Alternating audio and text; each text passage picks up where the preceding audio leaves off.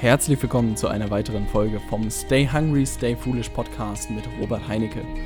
Und heute geht es um das Thema die Marketing-Disruption. Ich glaube, dass äh, die Disziplin Marketing und auch Vertrieb gerade extrem im Umbruch sind. Und in der heutigen Folge will ich dir mal sagen, was meine Beobachtungen sind aus dieser Marketingbrille. Und ich erzähle dir auch gleichzeitig, wo ich meine Projekte und auch meine Unternehmen hinsteuere, um einfach für die Zukunft vorbereitet zu sein. Und ich hoffe, dass du das, äh, dass du etwas für deine Projekte und auch für deine Unternehmen sozusagen oder deine Unternehmung mitnehmen kannst. Und ähm, ich freue mich, wenn du mir Feedback da lässt und natürlich mir auch bei Instagram folgst. Stimmt, das muss ich mal wieder am Anfang betonen. Äh, wenn du mir noch nicht bei Instagram folgst, einfach oben eingeben, Robert. Heinecke ist es, glaube ich. Und dann findest du mich direkt. Und dann lass uns starten mit der heutigen Folge. Ja, ich habe mir lange Gedanken gemacht, ähm, was für Folgen ich in diesem Monat mache und was die Themen sein können.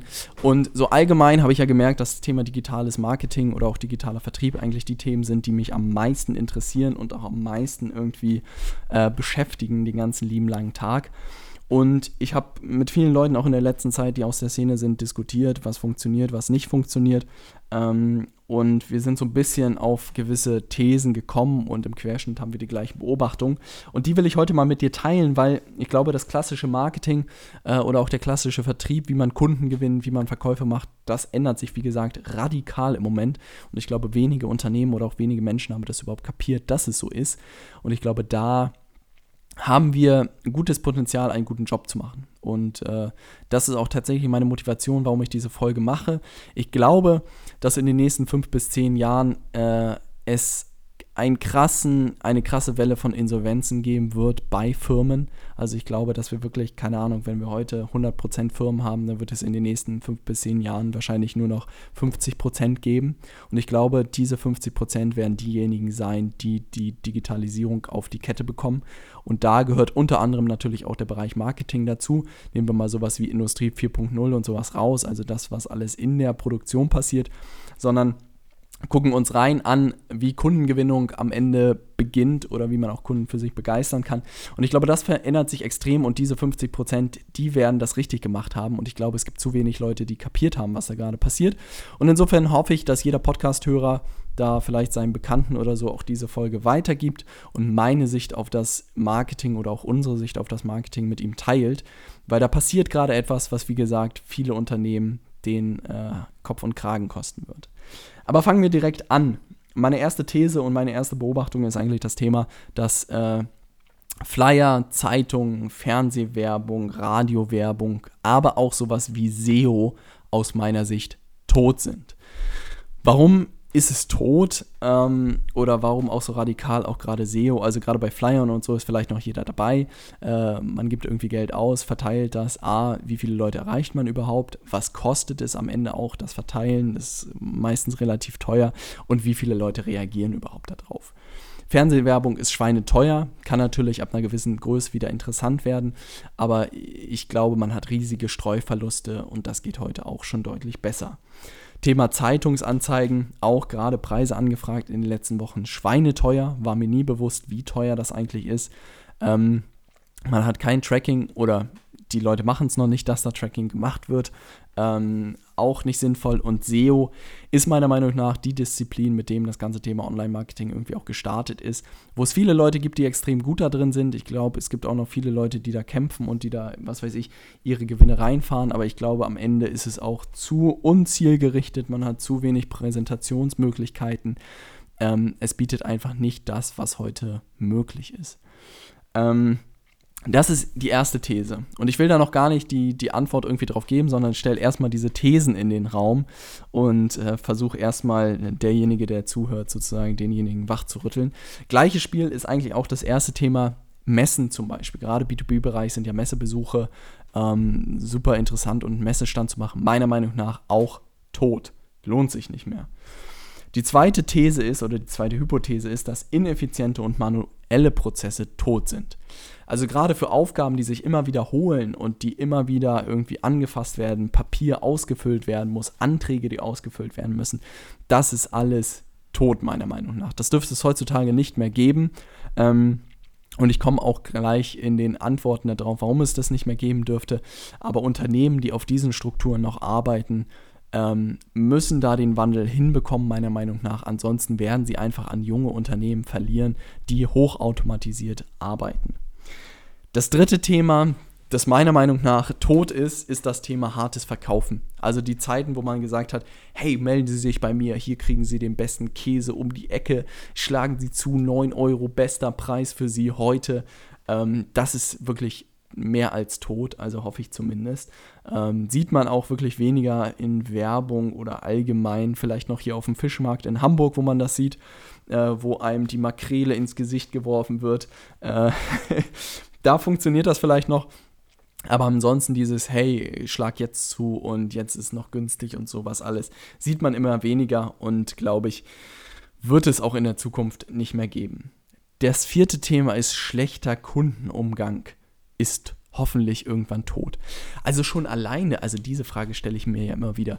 Äh, alle Leute, die bei Banken arbeiten, nehmt es mir nicht übel, aber dass ich warten muss, um bei einer Bank A irgendwie einen Termin zu bekommen, dass ich warten muss, bis es 9 Uhr ist, dass ich in die Bank reingehen darf und dass ich dann noch auf den Termin warten muss, dass mein Ansprechpartner mich abholt.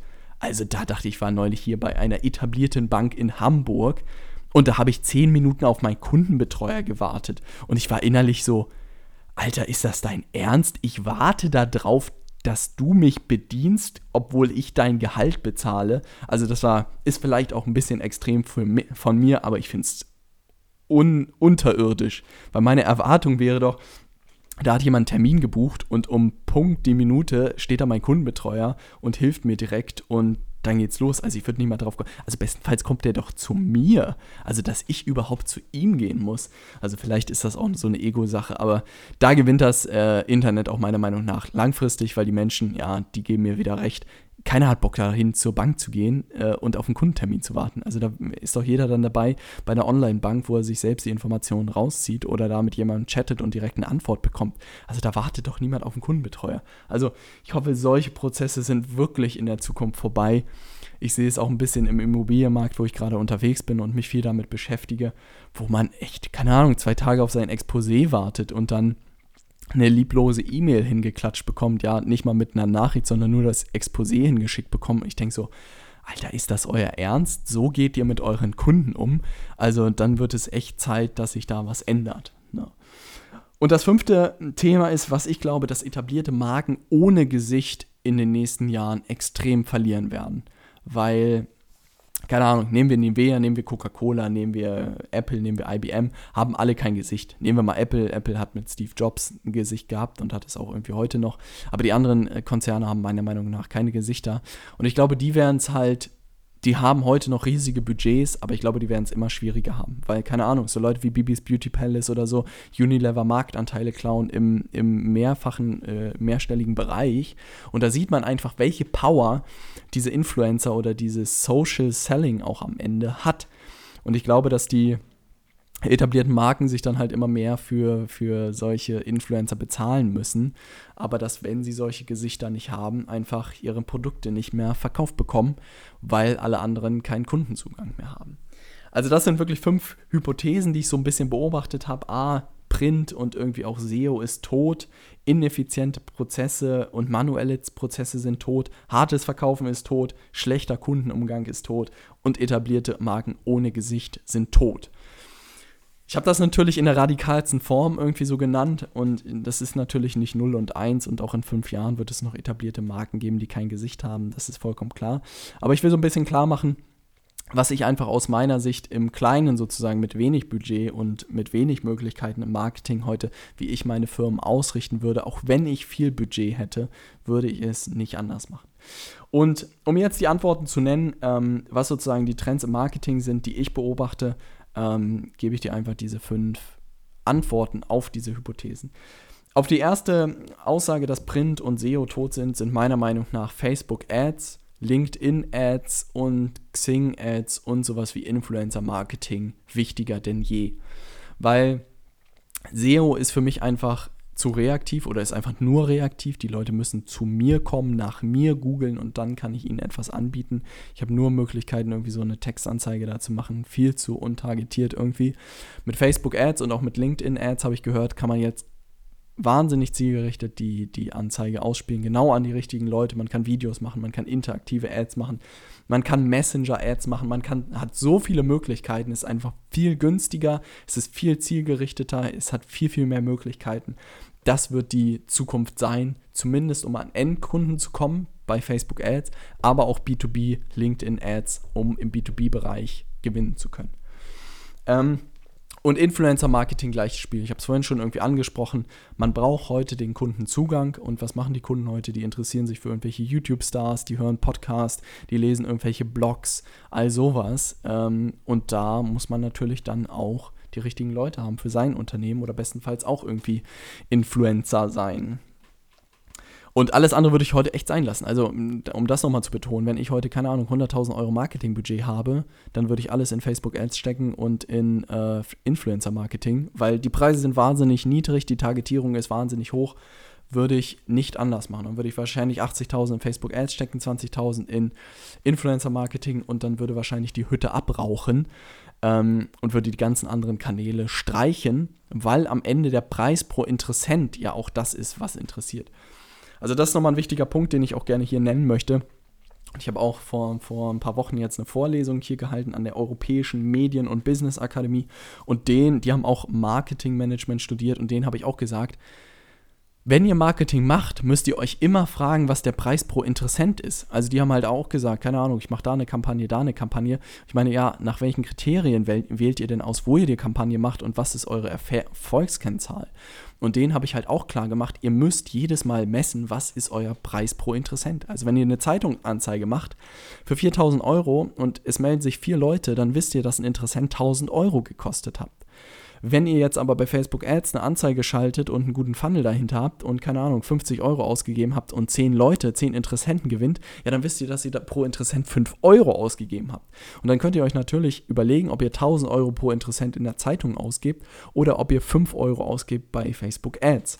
Also das ist einfach ein Mechanismus, den man verinnerlicht haben muss. Und ich glaube auch, dass das Marketing dadurch, dass es jetzt messbar wird, ist die Erfolgskennzahl der Preis pro Interessent. Und da gibt es heute, glaube ich, noch gar nichts, weil Zeitungsanzeigen und Print und SEO, keine Ahnung, da hat man mal Geld reingeschmissen, hat gehofft, dass irgendwas passiert. Aber die Zeiten sind jetzt vorbei. Ne? Die zweite Antwort, die ich einfach sehe zu dem Thema ineffiziente und manuelle Prozesse, ich glaube, gerade Prozesse, die repetitiv sind und die auch einfach sind, kann man heute alle automatisieren. Das bringt A, wahnsinnig viel Zeit und am Ende bringt es auch mehr Umsatz. Also beste Beispiele sind, keine Ahnung, man kann heute den Termin online buchen lassen von seinen Kunden oder von seinen Interessenten. Man kann E-Mail, was weiß ich, man kann das Exposé im äh, Immobilienbereich automatisiert rausschicken lassen, sodass es aussieht, als ob ich persönlich das rausgeschickt hätte. Man kann, wenn man ein Kundengespräch hatte, nach einer Woche automatisiert nachfassen. Man kann wenn die Leute die E-Mail nicht geöffnet haben, die erste und zweite Follow-up-Kampagne starten. Also gerade das ganze E-Mail, äh, Termine vereinbaren, also alles, was es irgendwie so gibt, was so manuellen Aufwand bedeutet, telefonieren, kann man alles heute irgendwie automatisieren. Gerade auch Callcenter oder so kann man sich heute wahnsinnig günstig auch einkaufen. Also wirkliche Profis, die man sich einkaufen kann da, die einen guten Job machen. Also da braucht man nicht mehr selbst Mitarbeiter am Telefon zu haben. Ähm, da ist einfach so viel möglich geworden und ich glaube, das ähm, würde auch in der Zukunft sein. Und ich habe gerade mit Freunden gesprochen, die gesagt haben: Hey Robert, ich sitze mal bei uns im Unternehmen sechs Leute, die nur Termine koordinieren mit potenziellen Mietern. Und ich so: Euer Ernst? Also da, da ist eine Software am Start und dann sozusagen sind diese sechs Leute eingespart. Und ich glaube nicht, dass diese Leute dann rausgeschmissen werden, sondern ich glaube einfach, dass sie viel sinnvollere Aufgaben machen, als zu telefonieren. Und langfristig wird sich das auch einfach durchsetzen, weil jeder Unternehmer merkt, ah, da kann ich echt extrem viel Geld sparen und auch Zeit sparen, um meine Mitarbeiter für äh, neue Aufgaben zu, zu nutzen. Ja. Also Marketingautomatisierung bringt Zeit und Umsatz. Das dritte Thema ist, hartes Verkaufen ist tot. Äh, und damit meine ich, dass, glaube ich, sich Transparenz und gute Arbeit durchsetzen wird. Und das ist eigentlich das Beste, was passieren kann in jedem Markt eigentlich. Und das ist ja auch das, was mit dem Internet eigentlich passiert. Der Markt wird immer transparenter, man sieht immer mehr, keine Ahnung, es gibt äh, Arbeitgeberbewertungen, es gibt Kundenbewertungen für Produkte, es gibt bestimmt demnächst, ja, Podcast-Bewertungen gibt es. By the way, da würde ich mich wahnsinnig freuen, wenn du mir am Ende der äh, Folge eine Bewertung hinterlässt. Also es wird ja alles transparenter. Und was bedeutet, wer setzt sich durch? Es setzen sich die Leute durch, die einfach einen guten Job machen und die einfach auch transparent sind. Das erklärt auch einfach so Erfolge von Insta-Stories oder von Snapchat, weil es einfach Ausschnitte aus dem realen Leben sind. Und es sind keine Hochglanzvideos mehr, es sind keine gestellten Videos mehr, sondern es ist wirklich die Realität. Und das ist das, was die Menschen wollen. Und ich glaube, das ist auch der Zustand, der in, der, in den Jahren kommen wird dass einfach alles viel, viel transparenter wird oder man eigentlich nackt ist und alle Leute gleich wissen, ob du einen guten Job machst oder nicht für sie. Und insofern bin ich da auch immer äh, sehr, sehr dran, dass ich einen guten Job mache und dass ich transparent bin, weil dann die Leute wissen, ja, Robert, dem kann ich irgendwie vertrauen, der wird einen guten Job für mich machen. Ne? Und das wird sich, glaube ich, auch in den nächsten Jahren im Marketing dann durchsetzen, dieses Thema Transparenz. Dann das Thema schlechter Kundenumgang ist tot.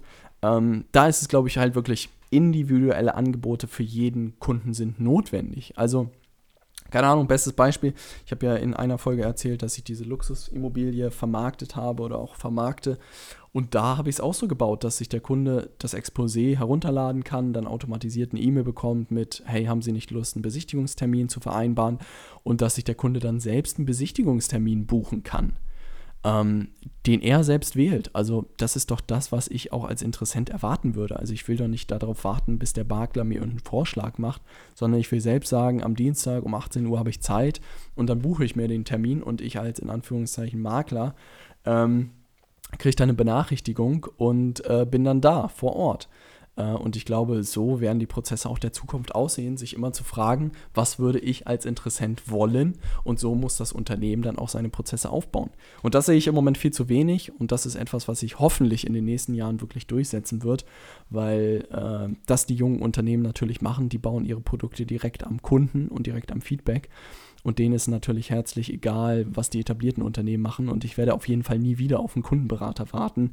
Also das ist echt etwas, was sich bei mir so eingebrannt hat, was ich als Interessent nie erwarten würde. Und ich glaube, viele Menschen sind es einfach so gewöhnt.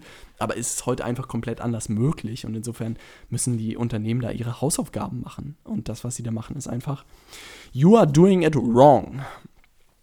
Und äh, der fünfte Punkt ist, Unternehmen mit Gesicht und gute Arbeit werden gewinnen. Also da ist nochmal der Punkt, gute Arbeit ist, glaube ich, immer wichtig, gute Projekte zu machen, aber auf der anderen Seite auch ein Gesicht zu haben. Und ich glaube, gerade das ist auch das, was wir aus Amerika uns so ein bisschen abgucken können. Keine Ahnung, sei es ein Bill Gates, sei es ein Warren Buffett, sei es ein Gary Vaynerchuk, sei es irgendwie ein Richard Branson. All diese Leute sind die Unternehmer und sie sind auch das Zugpferd des Unternehmens und jeder kennt sie und jeder sympathisiert mit ihnen. Und ich will nicht wissen, wie viele Leute mit Virgin Airlines fliegen, nur weil sie Richard Branson cool finden.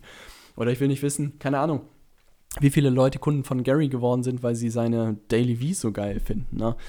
Und das sehe ich halt in Deutschland super wenig. Also pff, ich wüsste spontan niemanden. Also man, man kann immer so sagen, ja, man kennt irgendwie einen, einen Mercedes-Vorstand oder so, aber den kennt man ja auch nicht wirklich. Also ich kenne nicht seinen YouTube-Kanal und ich kenne auch nicht seine Insta-Stories und ich kenne auch nicht seinen Facebook-Auftritt. Gibt es halt nicht.